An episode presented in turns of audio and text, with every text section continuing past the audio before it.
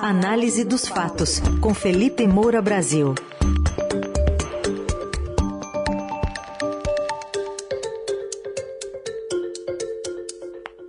Análise dos fatos hoje destacando como um dos nossos assuntos as articulações em três frentes em relação ao deputado Daniel Silveira, condenado e perdoado.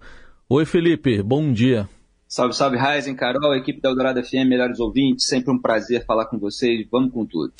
Vamos lá, Felipe, bom dia. Começando sobre essas articulações aí, tentando resolver esse impasse chamado Daniel Silveira, envolvendo o Executivo, né, o Supremo e o Congresso também. Pois é, Carol, sempre que eu vou falar desse assunto, acho que já está virando uma tradição nessa coluna, eu faço um apanhado de coisas que realmente estão acontecendo no Brasil real e que esse caso é, tenta cobertar, pelo menos a exploração dele pelo governo federal. Então, vamos só é, fazer aqui um apanhado do noticiário. Olha só, os brasileiros já pagaram um trilhão de reais em impostos desde o início desse ano. A Associação Comercial de São Paulo divulgou esse cálculo, o cálculo do impostômetro, e falou que a maior arrecadação que foi observada em 2022 é, tem como base a inflação elevada. É bom lembrar disso, está né? Tá acima de 10%, porque muitas vezes você vê propagandista do governo falando, olha como a arrecadação está alta, mas isso se deve justamente à inflação. Então, é, a, a própria associação está lá explicando que quanto maior o preço, maior o imposto embutido e que há itens ali que estão extremamente tributados, como os combustíveis, a energia elétrica, tudo isso gerando mais despesa, maiores problemas para os orçamentos é, das pessoas e das empresas. É, e você tem outra notícia, por exemplo, falando do endividamento das famílias, que bateu o recorde no mês é, de abril. O número de famílias brasileiras com dívidas a vencer é o maior de todos os tempos, de acordo com a Pesquisa Nacional de Endividamento e Inadimplência. Nesse mês de abril, 77,7% dos entrevistados tinham alguma dívida é, e o total de endividados era de 66,5% um ano atrás, quer dizer, subiu para 77,7%. Então, também tem lá as declarações é, da entidade é, CNC, né, uma economista da CNC, dizendo que a inflação está mais alta, está mais persistente, tem afetado mais o orçamento das famílias. Todos esses problemas pelos quais as pessoas estão é, passando nesse momento. É, enquanto, obviamente, a gente assiste aí a esse diversionismo político. E as empresas tentando diminuir também o uso de combustíveis, em razão da disparada de preço. Então, transportadoras investindo em equipamentos, tecnologias para otimizar o consumo de diesel nos caminhões, por exemplo. Tudo isso que afeta toda a cadeia de distribuição e acaba aumentando muitas vezes o preço na prateleira do supermercado. Dito isso, que é o Brasil real com os quais as pessoas precisam lidar, eu quero falar aqui realmente das articulações é, do Supremo Tribunal Federal, com os políticos, de uma maneira geral, tanto do governo quanto do Congresso, porque é uma promiscuidade sem fim. Hoje está no jornal o Globo a notícia de que integrantes do governo e do clã Bolsonaro comunicaram aos magistrados do STF que veem como pacificada a questão da inelegibilidade do deputado federal, Daniel Silveira. Os interlocutores do presidente afirmaram que já trabalham com o cenário de que o indulto se limita à pena de oito anos e nove meses de prisão. Então, conforme foi analisado aqui na coluna, é, havia essa tendência de que a graça, o indulto individual concedido pelo Bolsonaro ao Daniel Silveira, atingiria somente é, o caso da prisão, mas ele perderia é, o direito político, ele não poderia se candidatar.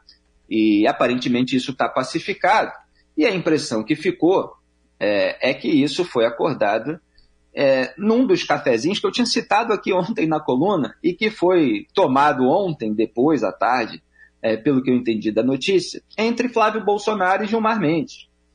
O governo Bolsonaro que posa aí diante do Supremo Tribunal Federal, na verdade tem um probleminha específico ali com o Alexandre de Moraes, porque tem inquérito que investiga a claque bolsonarista, mas é um governo absolutamente aliado de Gilmar Mendes, de Dias Toffoli. Então o Flávio foi tomar mais um cafezinho com o Gilmar.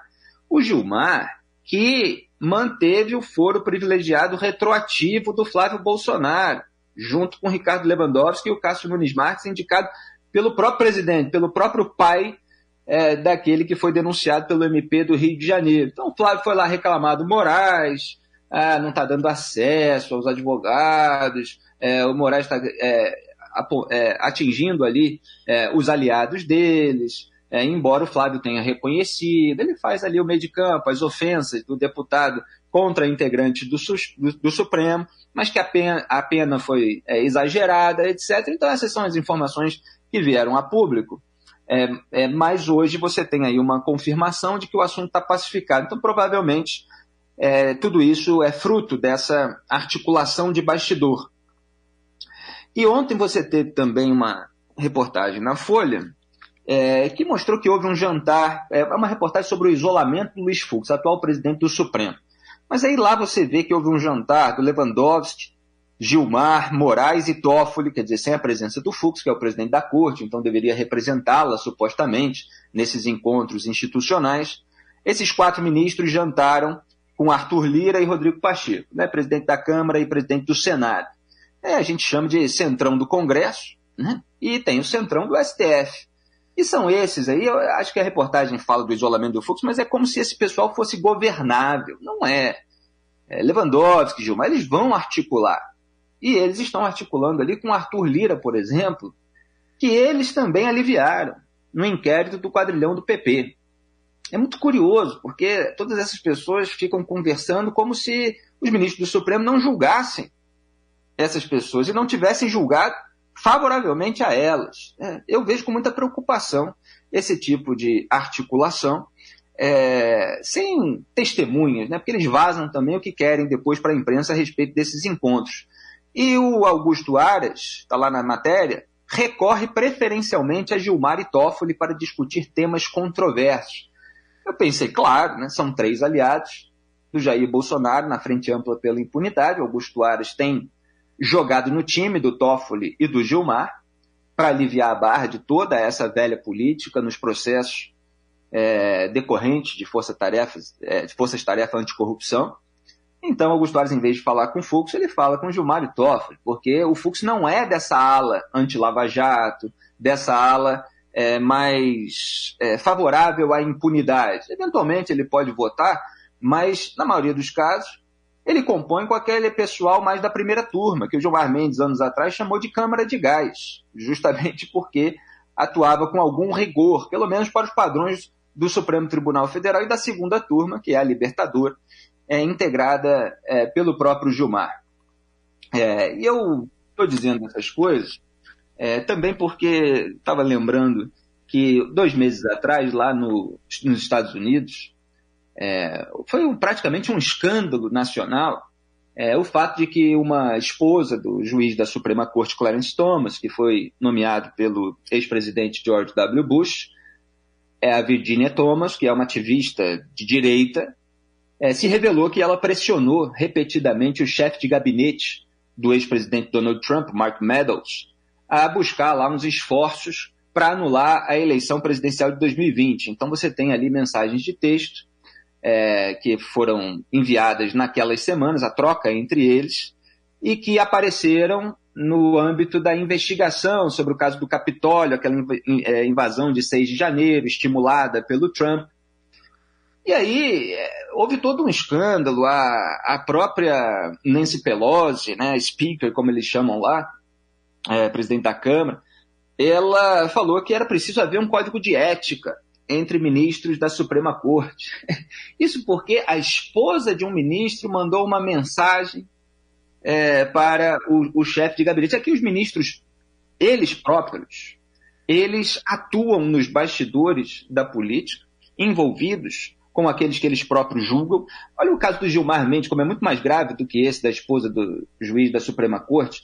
Ele foi flagrado numa escuta telefônica do Aécio Neves, que estava sendo investigado, é, aceitando o pedido do Aécio Neves para que ele pressionasse um outro senador a votar de acordo com os interesses do Aécio, então investigado, na lei de suposto abuso de autoridade, que é aquela cheia de jabutis, tem esse nome bonito, porque todo mundo é contra abuso de autoridade. Só que, no entanto, o texto lá da lei é, acaba é, blindando os políticos contra investigações, tentando cercear ali, intimidar o trabalho é, daqueles que tocam esse tipo de processo incômodo à velha classe política. Então, assim, é, não existe nos Estados Unidos esse monte de encontros entre ministros da Suprema Corte e políticos para fazer articulação. Ontem foi até engraçado que no Twitter, o Bruno Calabrich, eu não sei exatamente como é que se pronuncia o sobrenome dele, mas é um professor de direito penal, ele comentou uma notícia. A notícia era de que ganha corpo no STF a articulação para encerrar o inquérito das fake news. E aí ele, que é professor, falou assim: articulação para arquivar inquérito. Quer dizer, está cada vez mais difícil ensinar processo penal, comentou ele. Então, tudo parece que é um grande acordão. E nesses acordões, eles estão decidindo ali é, o que vai ser feito. Jair Bolsonaro, como eu disse ontem na coluna, já estava satisfeito, orgulhoso é, da sua graça concedida, de que ela anule a pena, então não está nem aí também. Se o Daniel Silveira for considerado inelegível, ele certamente vai ficar bravo. A claque bolsonarista é, é, preferia que ele fosse aliviado de tudo, mas acaba sendo um, um certo tipo de, de escambo. E ele já está orientando aí os seus aliados, a sua base é, chamada mais ideológica, aquela que defende Daniel Silveira com maior insistência e estridência, a não confrontar diretamente os ministros do Supremo. Então você tem uma notícia hoje na Folha dizendo é, que ele defende a é, que se fale apenas na, na, liberdade de expressão, na democracia, em jogar nas quatro linhas da Constituição. E eu estava dizendo ontem que ele quer justamente é, é, ter esse perfil mais moderado depois da afronta mais direta, para chegar às eleições como aquele que defende a Constituição, a democracia e a liberdade contra é, escaladas autoritárias do Supremo Tribunal Federal. E é claro que tudo isso tem um monte de nuances que os propagandistas ignoram é, o próprio contraste entre as decisões relativas a crimes do colarinho branco e é, a aliados do, do presidente, esse contraste é turbinado, como eu falei ontem na coluna, pelo próprio Jair Bolsonaro, que colocou lá o Cássio Nunes Marques, que ajuda a blindar gente do PT, como Lula, do PSDB, como Aécio Eduardo Azeredo, do MDB, como Gedel, pelo menos da acusação de crime, organização criminosa, o próprio Flávio Bolsonaro. Enfim, então você é, tem aí todas essas articulações, e na verdade por causa de problemas de todos eles. Né? Não estou aliviando a barra para ninguém aqui. É, o, o, próprio Rodrigo Pacheco, que está lá reunido com o ministro do Supremo com frequência, ele está negando a Rosa Weber é, a lista dos políticos, enrolando, né, para dizer um termo mais adequado, que indicaram as emendas de relator naquele caso do orçamento secreto, quer dizer, quem são os padrinhos da liberação de verba para redutos eleitorais, às vezes que não são nem do próprio parlamentar que apadrinhou. Durante dois anos, o, o Congresso fez esse tipo de liberação na moita, sem ninguém saber, houve uma cobrança numa ação, e eles começaram a enrolar, porque ninguém queria deixar rastro. Hoje você tem um sistema de compra de apoio parlamentar no governo Bolsonaro, é, sem que fique o rastro de qual político conseguiu aquela liberação de verba, e o Rodrigo Pacheco, de certa forma, ele afronta também o Supremo Tribunal Federal, só que o Supremo Tribunal Federal não está nem aí, é um ministro ou outro que se incomoda com alguma coisa, mas aí você tem articulação de bastidor, você joga um pouquinho para cá, um pouquinho para lá, arranja um meio termo, não tem a transparência total, e tudo segue como está. Bom, e nessa conta toda, você fala em escambo, né, Felipe? Acho Sim. que é bem apropriado.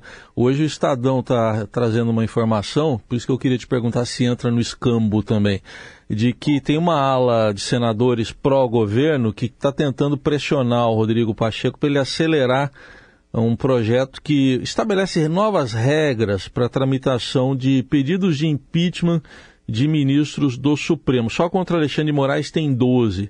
Será que uma negociação nesse escambo entraria também para desacelerar esses processos? Com certeza, Raizen. Foi até bom você lembrar dessa notícia. Eu vi agora de manhã também, ia até falar, mas é muita coisa para concatenar aqui.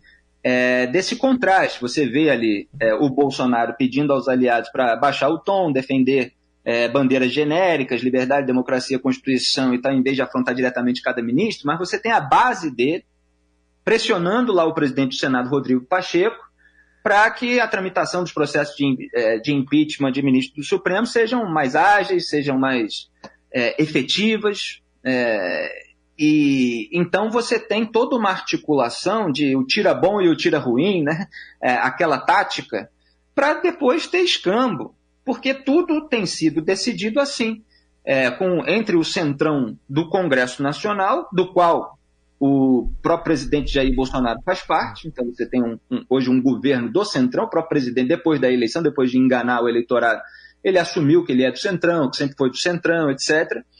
É, e o centrão do Supremo Tribunal Federal, que é essa ala aí do Gilmar Mendes, que hoje é praticamente o dono do Brasil, é, junto com o, o Dias Toffoli, eventualmente o Moraes, é, junto também, o Lewandowski sempre, já que casaram ali os interesses petistas do Lewandowski e tucanos do Gilmar, é, em uma série de frentes, principalmente essa da impunidade. Então eles se reúnem, você tem uma pressãozinha de um lado e tal, daqui a pouco eles chegam num, num acordo, tá, não acelera tanto aqui, eu facilito para vocês é, nessa área aqui. É assim que tem sido de, decidido é, o, o rumo desses casos polêmicos. E no final, essa que é a questão, a maioria acaba ganhando. Você tem um outro reacionário aloprado, como Daniel Silveira, que acaba é, é, perdendo alguma coisa, mas no fim também ganha popularidade, está aí aumentando o número de seguidores nas redes sociais, discursou aqui é, em Niterói, né, cidade vizinha aqui do meu Rio de Janeiro, que eu adoro, inclusive, lamentavelmente, estava lá o, o silverismo em ação no palanque, aquele que ameaçou e incitou violência como se fosse tudo fruto da liberdade de expressão. Então você está certo, Heisen. É, esse tipo de pressão vai ajudar a gerar mais articulação em prol de escampos. Então tá bom, é vender dificuldade, é, como é que é? Vend, criar, fa, criar, criar dificuldade para vender facilidade. Pronto. Tá aí o Felipe Moura Brasil, que está com a gente de segunda a sexta aqui no Jornal Dourado. E lembrando, a coluna vira podcast, você ouve nas principais plataformas digitais de áudio. Obrigado, até amanhã, Felipe.